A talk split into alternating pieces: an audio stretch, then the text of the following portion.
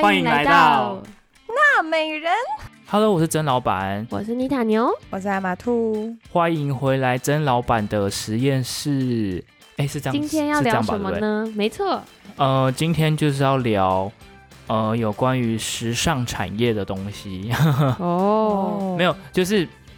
应该是说我想要科普一些时尚的知识啦。哦，我们俩，我我跟妮塔牛以前讨论过，就是我们有曾经在就是在微信群组里面看到有人买包包要把发票也跟着印贴上去，你说宣传的时候，因为他担心说你们不相信我这个 LV 包包是从法国的精品运过来的，嗯或者是你买到是假货因为他们。假货太多，对，所以他就会拍发票，甚至有的背出去还要把发票贴在附近，这样。嗯嗯嗯，反正我的我的初衷就是，因为我对自己这个有一点兴趣，然后也有一点点了解，然后但不到很很专门，但是我就想要分享一些我知道的知识，然后如果以后大家在什么场合或者是跟男性朋友那，如果跟女生聊到这相这方面的话，搞不好可以多点话题。然后如果是女生的话，女生平常就有在买或有在关注的话，可以更进一步了解到这个领域在干嘛。我们曾老板好贴心哦，对啊，他全方面想好了，。对，但曾老板真的是最有资格聊这个，他是我们这边时尚时尚最时尚。好，然后呃，我第一个想要问两位主持人，有没有有你们有没有有没有在网络购物的时候看过一个词叫做 “ready to wear”？嗯，有，没有哎、就是有时候你去逛网拍的时候，或者是网络的一些商城，然后它会有一个栏位叫 ready to wear。配好的那种吗？呃，其实不应该不是配好，然后然后其实 “ready to wear” 这个词翻成中文就叫做成衣，然后嗯但它的相对其实是要相对于高高定，所以我第一个主题就是想要聊什么是成衣，什么是什么是高定这样。嗯，然后其实我先从高定开始讲好了。高定其实其实大家以前大家想想看，以前啊，以前在那个欧洲有皇宫贵族的时候，如如果你是一个王子或一个你是一个皇皇后，你你你要怎么买衣服？你应该不可能是去什么 Forever Twenty One 对，然后说对，我说我要这个这个这个，然后还每一件这样拿拎拎出来试穿，然后说嗯不好，然后再拿回去，然后他还要再翻那个料子，然后看哎是 made in 哪里，然后什么料没有，以前不可他们不可能做这个，如果你是皇皇宫贵族的话他，一定找裁缝师，没错，他请直接请那个 designer，请那个裁缝师直接到他的房间，直到他家，然后一一寸一寸量你的腰线，然后你当场要跟他讨论说，哦，我这边想要再蓬一点，我这边想要再竖一点，我奶要看起来再蓬一点，什么这样，对，其实这就是高定的高定的来源，然后然后之后呢，高定这个这个呃，因为后后来呃。你们知道欧洲到后期皇宫贵族就没落了嘛？对所以中产阶级从中产阶级崛起之后，其实有钱的人就再变成不是皇宫贵族，其实是一些商业家或企业家。所以这一些呃裁缝师或很很有经验的设计师的顾客就转向服务这些有钱的企业家，也就慢慢不像不像在只专于皇宫贵族，就是高级定制这件事就比较流传于呃人世之中这样。嗯，然后可是可是久了久而久之，有些开始有一些名不见经传的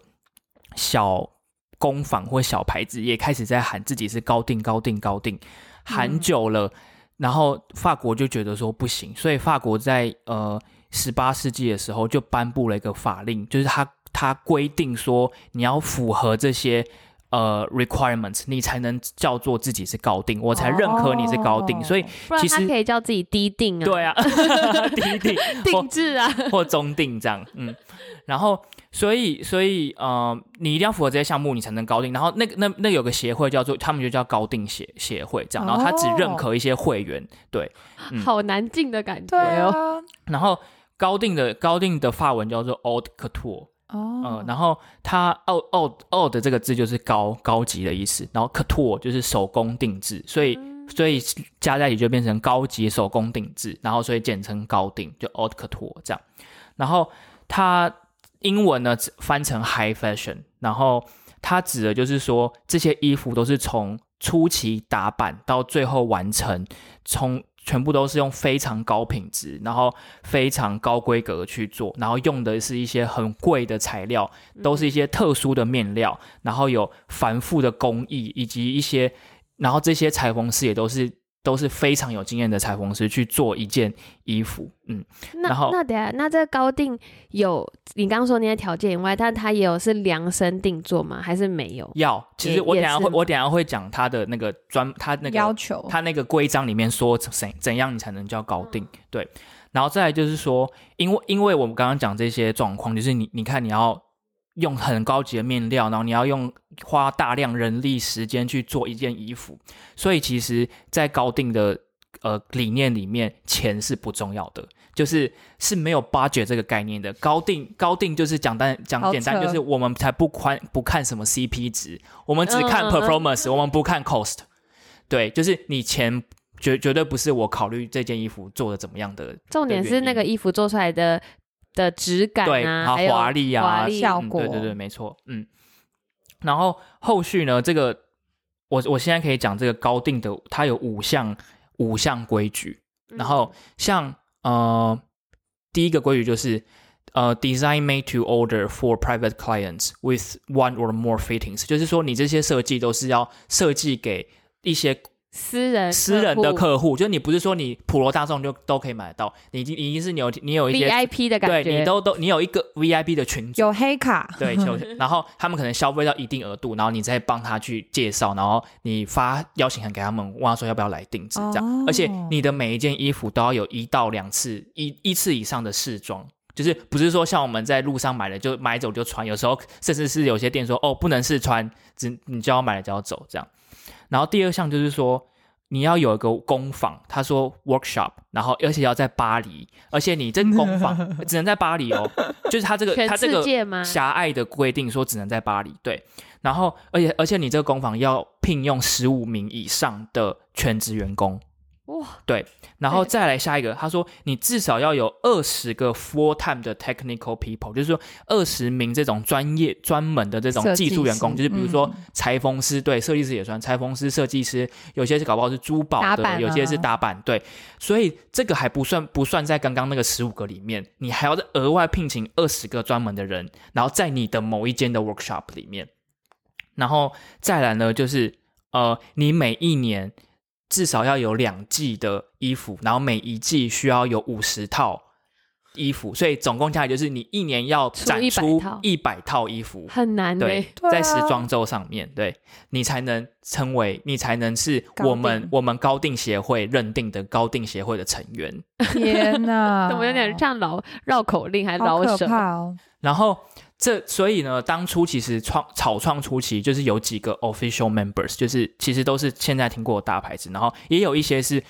呃后来比较没听过的，有些比较可惜的是他后来停掉，然后有些也是停掉之后又再复又再重启的，对，嗯。比如说像是呃 Balenciaga 嗯，巴黎世家，然后或者是 Balmain，呃，诶应该叫做 Belmont 不要忘 Belmont，然后再来就是大名鼎鼎的 Chanel。嗯。嗯，然后再来就是 Dior、Givenchy，还有一还有一个叫做 Maison Margiela，呃，这几个就是有有高定产业的品牌，对，嗯所以这些高定产业，它每年都会审核，然后每年你有可能会离开那个高定的圈圈吗？对，也有可能。其实这个好是好问题，我我在我在想他们是怎么离怎么判定他到底有没有过？因为其实你们刚因为刚刚 Anita 是不是有问到说只能在巴黎吗？嗯但其实有几个牌子也是听过的，也他们也有做高定哦，但是他们就叫做海外特邀会员，意思就是说 他都满足了，他其实满足了大部分的要求，但是他就是没有在巴黎。员工人数三十五人，一年展出一百套，对对对，然后但是他不在巴黎，，对，例如、啊，地价很贵呢。例如 Giorgio Armani、Fendi、Valentino 跟 Versace，嗯，他们就是他们也有个达到高定的工艺技术但是他们的总部不在巴黎，他们就叫海外特特哦，约。所以他们还要给他一个名字，对对还有个们你们是海外特特别约，对，我们也认可你是，我们也认可你的工艺，但是不好意思，你们不在巴黎，因为一一方面是有点像是想说保护啊保护这个产业嘛，嗯因为当初就是想说大家都在那边乱喊自己是高定高定高定，那我们要保护这个产业，然后我们也要想办法把产这个产业留在巴黎，然后让嗯。巴黎这个。一个良性的循环，就是能够创造更多就业机会，然后也能够培养更多高定的人才。make sense。对，然后嗯留、把人才留住这边，所以我觉得他的意思是这样啦。嗯，可能也只是想要赚钱啊，比如说台北以后就是不，想被其他国家抄走，所以只能在巴黎。比如说台北以后有个什么牛肉面协会，他搞不好他就只能说你一定要在台北或者是台湾对的创立的，我们才能认可你。然后如果你牛肉一是在定要有五块，然后对，然后如果你是在波士顿现滚，对现滚，然后如果你在波士顿创立的话，你可能只能叫海外特约那个会牛肉员。面协会，对，我我怎么直接漏掉？然后，所以高定它是一个非常呃，很难达到。对，很难达到，就很很难，很很少有品牌能够被称为高定。但嗯其实直到现在，还有一些小众品牌莫名其妙就会自说自己是可拓。嗯，然后嗯我我最近追踪一个很很呃，我觉得还蛮有趣的一个 IG 的呃账号，叫做 Diet Diet Prada。Diet 就是那个饮食那个 Diet，然后底线 Prada，大家可以去搜寻。他就是会分享一些时尚的一些小小八卦，这样算是一种娱乐小报，但是专门报时尚产业方面。然后像 Diet Prada 之前就会就会抛出一些。一些很讽刺的套照片，就说：“哎，这个品牌又说自己是高定，然后我们我们来细细看它，然后就把那个图片放大，然后就会有什么，么，就有线头喷出来。他说：“哎呦，你这还这也叫高定？我笑笑死人！这样，对，还是有还是有一个习惯。其实这件事就是蛮有趣的，就是其实我觉我还我相信有一些的品牌或服饰，他们的工艺是也有到高定的，但是他们他们达不到这些要求，他们就不能算是狭隘的高定。嗯对，嗯嗯，我相信还是有一些高级的品牌服饰是可以做到高定需要有的那个，就是需要有记忆呃记记忆的含量。嗯嗯，像我就觉得很多日本的那种匠人，那种什么，就是他们不是有那种对，工艺啊，是真的是很厉害，可是他们也不会说自己自己高定，定，没错，因为真正厉害的人是真的你找都找不到，只有自己熟门熟路的人才知道。然后，因为我们刚刚一直不是在，我刚刚不是用 ready to wear 开头嘛，可是我们一我们先带到了高定，对，所以，但是这些高级的衣服啊，你们真你们想一下，它真的它它只能呃供货跟赚那些高级顶端就是金字塔最尖的人，因为听说，比如说像香奈儿，你一年要至少要消费两百万人民币，你才能有可能被邀请进他的高定，两百万人民币乘以五吗？对嗯乘以五，所以就是一千万台币，对。你才有可能哦被邀请他的要要，所以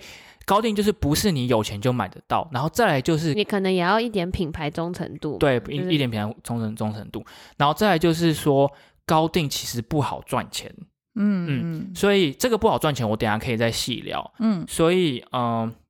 在这种情况下呢，这些高级的时装品牌就会要想办法去。赚一些中产阶级的人，比如说像我们这群人，所以他们就会呢出一条支线，叫做 Ready to Wear，嗯意思就是有点像是说，我知道你们穷，你们穿不起高级定制，你们也没有场合穿这些衣服，你平常就是一个蓝领，就是去工作，白领你就去上班，所以呢，我我把这些东西简化一点，然后。呃，蝙蝠稍微修一点，可能羽毛或用料稍微用比较次一点的简朴一点对，简朴一点。然后，然后我我卖的也便宜一点，然后比较符合你们薪水花得起的价位，但我把这个支线就叫做 ready to wear。哦，所以这才才是为什么你进网站的时候，比如说你进香奈，我我记得香奈好像已经没有 Ready to Wear 在它的网站上，嗯或者你进 Dior 的时候，它会它会有个点，你可以点进去就叫做 Ready to Wear，就是这条支线是成衣线，精品的成衣。我们我们公司我们虽然有高我们虽然有高级定制线，但是我知道你可能想要看比较简单一点的、比较便宜的话，那你可以试试看我们的 Ready to Wear。对，嗯嗯，那这个 ready to wear 的 concept 其实很多后来欧洲的牌子都有沿用，就是连那种普通的中型的牌子哦，他们都会自己说自己就是要我们有一条线叫 ready to wear，就即便他们根本就没有做高定，他们也说哦，我们就是 ready to wear 这样。对，这个这个，所以 ready to 这个 wear 这个词才这么被广泛运用在各个网站跟各个服饰品牌这样。了解，嗯，然后其实其实高级成衣，它除了就是一定程度上保留或继承了高级定制的某些技艺，然后所以才称为高级成衣。然后它其实是出出现在二战后，因为那些意大利米兰他们抓到了时尚平民化、服装成衣化的历史潮流，然后并且迅速发展，然后而且当时又有工业革命，这个工业的生产线的优化之后，让衣服能够量产、快速量产、大量量产，嗯嗯嗯所以他们就可以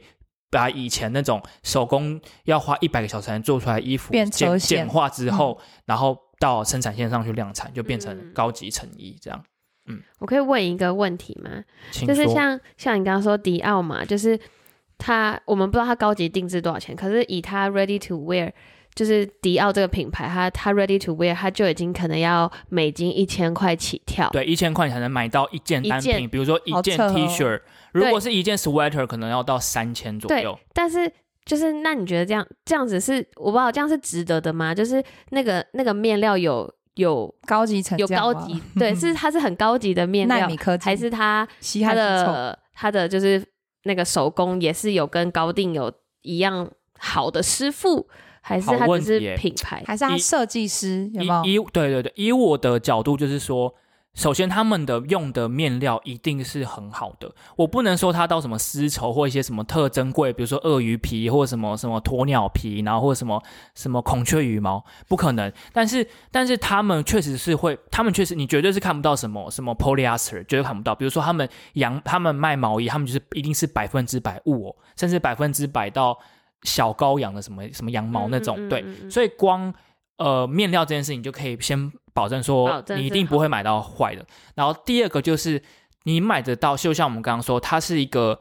传承跟它是一个传承高级定制的一个线，所以你还是买得到它那一季的一些概念，但是可能它把它简化，它把它变成比较时装化跟比较。呃，日常可以穿穿戴，对，然后再来，就像艾玛杜刚刚所说的，它也有那个呃设计师当时的设计师的一些理念在里面。你可有些人可能是追的是那个设计师，有人喜欢那个设计师设计的东西，对。然后还有就是你买的也是这间时装屋的品牌故事，嗯就比如说 Dior 啊，然后他可能 Dior 他有出一些呃。有关于它历史或者是它复刻一些它的东西，你可能喜欢的话，你也可以去买。对，图腾啊，但是就我不得不说，如果要以如果你不看设计感的话，你同样的面料，你确实是可以在别的品牌，就是不要到高级，不要到迪奥这种店，就是精品店，你是买得到相同的面料跟相同的呃 quality 的这样。嗯嗯嗯嗯，了解。然后我刚刚不是有提到说，呃，为为什么这些品牌想要做高级，呃呃，想要做 ready to wear，有一部分是因为高定不好赚。然后这件事其实是业界都都知，因为呃，其实现在呢，敢这些那个呃会员高定会员成员们能够敢大声说。老子就是，就算我把鞋子、香包、香水、包包全部都不卖，我靠高定、靠衣服，我也是能够撑下去的。我跟你讲，就只有香奈儿，嗯，嗯哦，其他我跟你讲，他们都一定一定要靠所谓的现金、周边产品现金奶牛，没错，嗯。周边产品就是香水、包包、鞋子、配饰、口红，然后皮带，对，嗯这就是所谓的现金奶牛，就那个已经是他们那个他们的那个 profit 的来源。嗯。然后时装其实真的不好赚，连就我们不要我们不要谈高定哦，就连 ready to wear 都不好赚，嗯。因为以中产阶级来说，就像我们刚刚提不会出来的问题，我们就不会花钱，对，我们可能会花，我们会可能可能会存个三千块买买一个包一个包，但我们不会存一三存三千块买一件件他的毛衣，懂吗？穿去哪里？对，因为因为我刚刚就是在看那个网站，我就觉得，因为我觉得有时候买包可以比较说服自己说，哦，这牛皮真的可以用二十年、五嗯三十年。还可以穿可是你买一件衣服，它对我知道，像张老板说，如果是羊毛或是什么毛衣类，它是用好的毛，可他们有一些是真的是 T 恤或者是 或者是西装外套，你到底要用什么毛？就是嗯 T 恤刀在七百七百刀呢，就是那千那些毛衣，其实你穿，大家应该也就是穿一季，你你还是会起毛球啊，或者你洗什么，就是新的衣服跟旧的衣服还是有差。可是对我来说，我就觉得，嗯，包包可能会比较实用。嗯嗯嗯嗯。嗯，然后像我刚刚不是说只有香奈儿敢说他们有靠衣服在赚钱吗？所以呢，香奈儿的他们的时装秀比别人多特别多，你知道吗？像像呃像 LV，它没有高定，对不对？它是箱包起家的，它一年顶多就以前啦，基本就只有两两次时装秀，就是春夏秋冬没了，就是他们基本款的时装秀。可是你知道香奈儿，它一年每两两个月它就出一次时装秀，哇，它有我跟你讲，它有什么？它有成衣系列就两场嘛，就是就是嗯 ready to ready wear to wear 两场，高定两场，就是刚刚高定高定协会规定的两场之外 之外，它高级手工坊也再加一场，然后还有早春度假系列加一再加一场。对，嗯，然后还有夯不啷当，他一年他每两个月他就可以做一个秀，哦。然后他的手工坊很特别，就是因为他因为 Chanel 买了很多以前帮他做工呃做定制的工坊，比如说他们有鞋坊，他们有帽坊、刺绣坊、羽毛坊、金银坊、纽扣坊，然后手套坊、褶皱坊，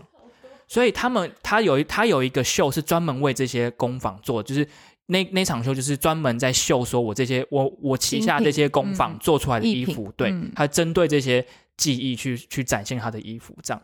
然后香奈儿就是因为他，你可以看得出以香奈儿的这个秀场的次数，一年的次数，你就知道说他是真的有在靠这些赚钱。他每次那些贵妇坐在场上，他们是真的会下单去买那些衣服的。哦，那天我跟曾老板刚好去纽约逛那个那家叫什么？反正就是高级二手 Real Real，对对对，然后刚好那边有一整杆，就是都是 Chanel 的二手衣的，嗯但还是都卖很贵，可是都是大家最近就是那种小香风。我有看到，我有看到那一那一杆呢。对我有看，那一杆我这边每一间边看，真的很美耶。就是因为大家就最近很多像韩韩货或是台货都有模仿小香风的那种，就是那个 tweet，对 tweet 的那种东西，然后我就看他们很久很久以前，因为那衣服看起来都有二三十年，就是还是很有质感，嗯，然后就很漂亮。可是那一件就还要两三千块，可是看得出来有点旧。我我想说，哇，嗯就是天哪，很保值哎、真的很保值。对，所以这也是为什么大家喜欢买他的衣，就嗯贵妇们喜欢他买他的衣服的原因。然后其实很多呃品牌一，就像我们刚刚说的 Balenciaga，它其实是它其实是高定的创始会员哦。其实 Cristobal Balenciaga 就是这个 Balenciaga 先生呢，他其实是西班牙人，嗯所以其实大家只中文翻巴黎世家，所以所以其实他应该要分翻成西班牙世家，因为大家一直以为他是巴黎来的，没有，他其实是西班牙人。哦，但是对他的工，他后来去巴黎开了的工坊，然后创巴黎世巴黎世家。然后他其实是被当时的迪奥先生称为一代宗师，就是当时迪哦奥先生在世，然后而且当时你知道 Chanel 女士也在世，然后迪奥直接打脸 Chanel 说 Balenciaga 才是宗师这样，嗯所以哦连那么厉害的宗师哦，不 Balenciaga 在五十年前他的高定关关门了。他他没有高定了，是后来 Balenciaga 被呃被开云集团买回去之后，然后他们最然后因为 Balenciaga 你知道他们的鞋包卖的特好，尤其是鞋子，他嗯，最近那个设计师就是走那个暗黑对暗暗黑黑色暗黑街头风，比如说像那个溯溪鞋啊，对，那卖很好对，欸。还有 Hourglass 有一个包叫 Hourglass，就是它的底部是一个半圆形的那个包包啊，还有它各种就是很街头各各种印大大印 Balenciaga 字的那个 T 恤，我们张老板就穿了一件，符合主题。然后对，然后就他们就赚得盆满钵满嘛。刚好去年，哎，算应该算今年，Balenciaga 回归高定，他又再把这个高定线打。回来了，对，嗯，然后我要我要说等下，他是不是从成衣 ready to wear 赚的钱赚回来，再去开高定？对然后想说呃，不行，我们赚够了，我们一定要，我们要保住我们要我们的根本我们要挤回高定小圈圈。你知道这其实也也对我高定小圈圈，可是我觉得这个也合理，因为你知道其实没有多少人在关掉高定，或者是你没有高定，你突然重返高定，就是如果你原原原本你没有就没有高定的话，我跟你讲，你你突然说我要开高定会被笑死。第一个，大家不大家会没有那么认可，对没有，大家就觉得嗯说你就以前就没有高定，你没有这个历史，你有你有好什么好没故事谈高定？可说然。后再来就是高定协会也不不差小不差小你，所以很少有一就连 LV 自己也不会说我要突然出来做高定，那你就是做箱包起家的，你就好好做你的，嗯你就好好做你的时装，别来掺高定的脚。嗯，但是像纪梵希、像 Balenciaga，他们都曾经有高定，然后他们的他们也都是大家知道这个品牌，也是因为他们的以前的纪梵希先生或者是 Balenciaga 先生，他们是一代的伟大的，就是嗯带领的这个时装前进的一代大师。他们重返高定才合理，就是他们突然说我们要重返高定，大家就说哇，那我们就是要看这个新设计师怎么去复刻，怎么去玩玩出新花样。嗯对，嗯。然后，所以呃，我们刚刚讲完一系列高定的事之后，你们有没有觉得，哎，有一些大牌子没有在我们刚刚讲高定里面呢？比如说我们刚刚讲的 LV，、还有 Gucci。Gucci，Gucci 也没有高定，嗯，对，所以这个时候就要来又要来跟大家科普说，就是大家说买衣服、买精品，然后买它的故事，我觉得大家要你在看这个品牌的时候，你要先知道它到底是做衣服起家，还是做包包、箱子起家。嗯，嗯，比如说，现在我们就知道了，Dior、Chanel 他们是做衣衣服起但是 Chanel 很厉害，是包包里包包也很厉害啦。嗯对，可是你要知道，像 LV 跟 Gucci 他们就是做包包起家，起家。所以他们没有高定线，他们只有成衣线。嗯。对，嗯，然后这个就要带到说，这么多品牌啊，其实我每次都觉得说啊，Gucci，我们刚刚讲那么多 Chanel，然后呃 Dior，其实你不管怎么买，你最后的钱都进只进到两间企业而已，啊，所以他们源头是一样的，源头就耶其实大部分百分之七十的念出来的精品都已经被收购了两家大公司收购了，啊？对，然后这件 爱马路的哈，啊，好 gay 白哦。没，有灵魂，灵灵魂。不是艾玛兔心里心想说这些我都不知道，没有，好吧，我知道，可是我我不我不喜欢那些我买不起用动而已。没有，Emma 是不喜欢那些动物的东西。像刚听到什么牛皮、鳄鱼皮，然后心想说不要再伤害小动物了。哎我要说，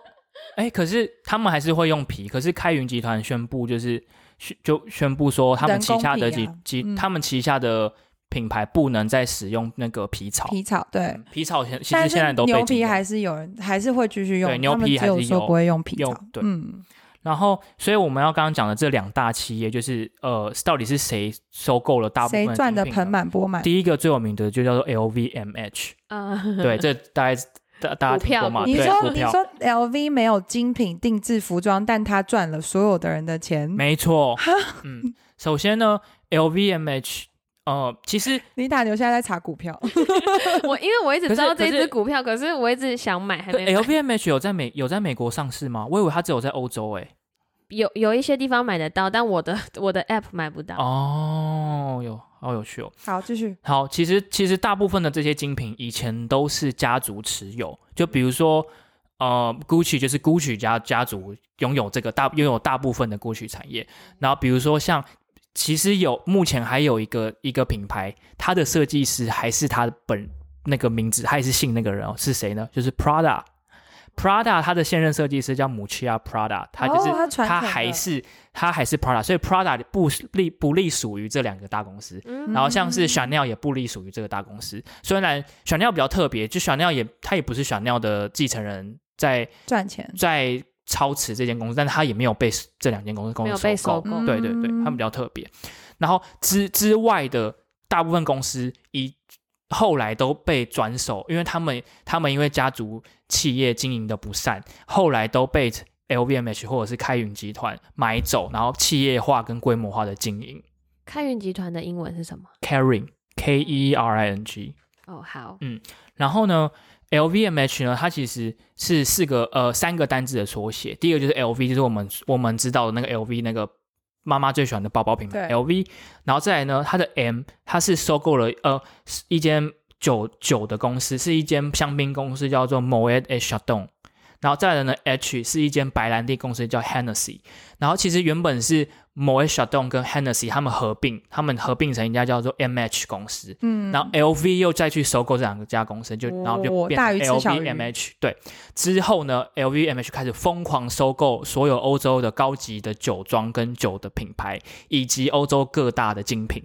然后对，像是比如说 LV、Dior、呃 Celine、Fendi、Givenchy、Loewe、Marc Jacobs。那而且他甚至拥拥有呃十 percent 爱马仕的股权，也是爱马仕最大的股东。嗯对所以 LV 是个是一个企业，不是一个家族。对，不是，已经不是 LV 曾经 LVMH？曾曾经是。OK。对，LVMH 现在已经是一个大企业，然后旗下有很多品牌，对。哇，然后像它最近比较红的收购是 Remova，它好像两三年前买了 Remova 那个行李箱有有有。嗯，还有呢，他他去年炒得沸沸扬扬的是他收购那个 Tiffany，嗯对对对对对，然后呢，其实除了这之外哦，他还有涉足美妆品牌，比如说 Make Up Forever 是他们家的，还有还有少女们来美国一定要去的药妆店叫什么哦？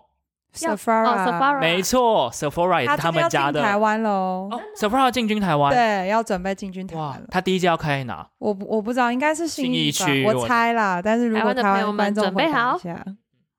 然后呢，再来呢，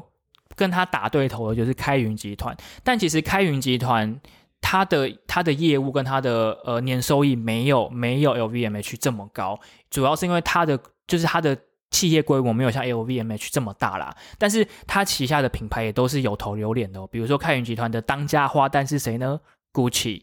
然后呢，Alex 当家花旦，还有 Alexander McQueen 麦昆，以前一个英英国的一个嗯天才设计师，还有一个有一个品牌叫 BV，就是编织包，Bottega Veneta，还有 Saint Laurent，就是呃 YSL，以及 Balenciaga，就是开云集团的。嗯，然后呢，这这边我们就要可以再聊到说，哎，你们看看哦，LVMH 他们家有谁专门做箱包很厉害的？LV，LV 他们有还有谁做？但他们有谁做高定很厉害的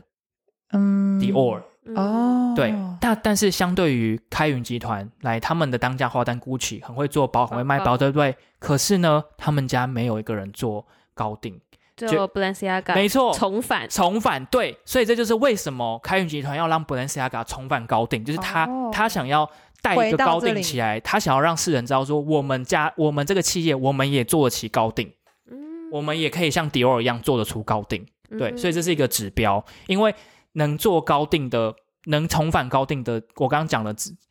不是不多，就是很难，你很难进进高定，而且你就算你突然大张旗鼓说我要进高定，你也进不了。只他们家开云集团家只有 Balenciaga 曾经是高定的会员，所以他们在这个时间可能赚了五年之后，卖了那些溯溪鞋，卖了很多 那个 lo- logo 潮 T 之后，老子要回来做高高定了。值定制对，嗯，好好好笑，对，这就是现在这呃好所有精品都被这两家这两大企业所收购，所以你不管买什么东西都会被他们。所以只剩下 Chanel 跟爱马仕，爱马仕对爱马仕的爱马仕大概还还有有股份十趴，对股份十八在在 LVMH，还有 Prada。嗯还有 Prada。对 OK，然后我还有还有，我就再再想讲一下这两家企业给我的感觉。我觉得 LVMH 就是它的东西，呃，非常的企业化、商品化。就是我觉得它给我感觉是它没有让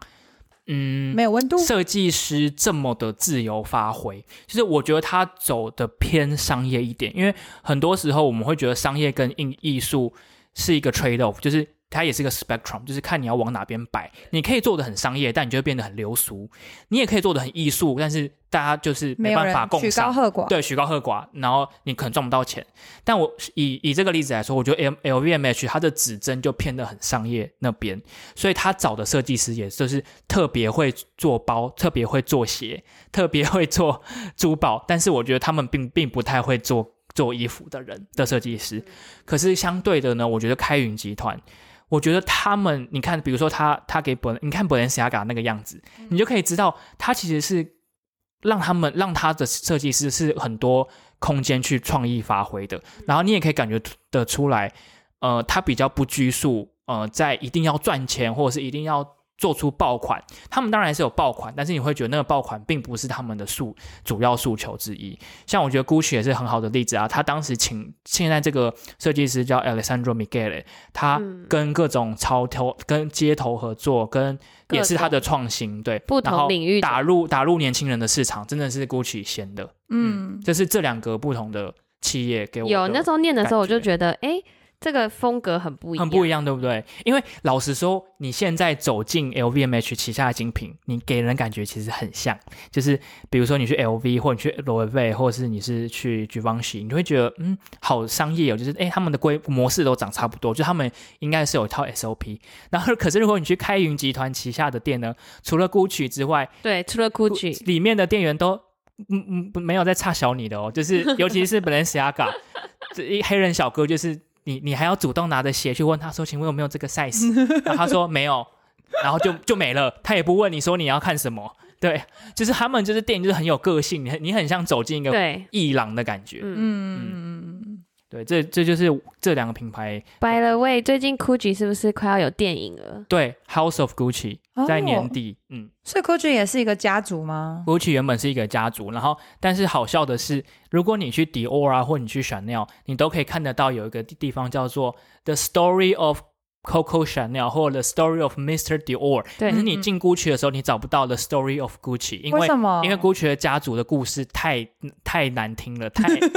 太狗血太狗血了。哦对啊，我觉得我们这边要打住学老高，嗯我们下次做一集跟大家分享我们。挖了一个坑挖个坑，如果大家想要听 Gucci 的家族史的话，我想听对，大家有没有听过一句话？我宁愿在呃嗯劳斯莱斯上哭泣，我也不愿意在脚踏车上笑。这就是 Gucci 的他们的他们家的一媳妇说的话，吗哦，他们家的媳妇，然后这是真实的，不是广告。真实，他在访谈的时候他这样说。然后这个媳妇，因为我先小透露，这个媳这 Gucci 说家的媳妇再，做一集吗？我我先小透露，这个媳妇因为不满，呃，就是因为因为 Gucci 后来走下坡，然后然后后来他们就出现一些状况，然后他他后来他们离婚之后，这个媳妇派杀手去把他的前夫 Mr. Gucci 杀掉。这一集大概差不多就就就到这边哦，我讲的口干舌燥。对，我觉得，我觉得他刚刚讲了以后，我觉得除了 Gucci 的可以再做一集，我还想到你可以再做一集的是，其实很多化妆品的源头，就是我们买很多不同品牌的化妆品，可是它也是两个几大集团哦的下面还有一些什么，像是我们知道贵妇化妆品，那到底是什么什么原物嗯料？对，它有什么化？工什么什么精？哪哪一家主打的是什么？对，对，我们可以在之后再做一集。太精彩了果然时尚时尚最时尚，谢谢我们曾老板。那如果大家还希望我科普什么，或者是有特别你想要提出来要求，说不定我们会我们会为你开一集。我想要再追加一集，可以吗？就是有没有就是我们疯狂挖坑吗对，已经有最后最后了，我要 ending 要 ending 了。有没有什么是就是真的是小资族，真的是真的是小资刚赚钱想要入手的第一个包，你推荐什么？好，我们我们所以我们现在已经有三个坑了，我对们慢慢补这个坑。对，有什么想听的，欢迎在我们的 IG 上留言。娜美 Planet，好，那这集就到这边喽，谢谢大家，拜拜拜。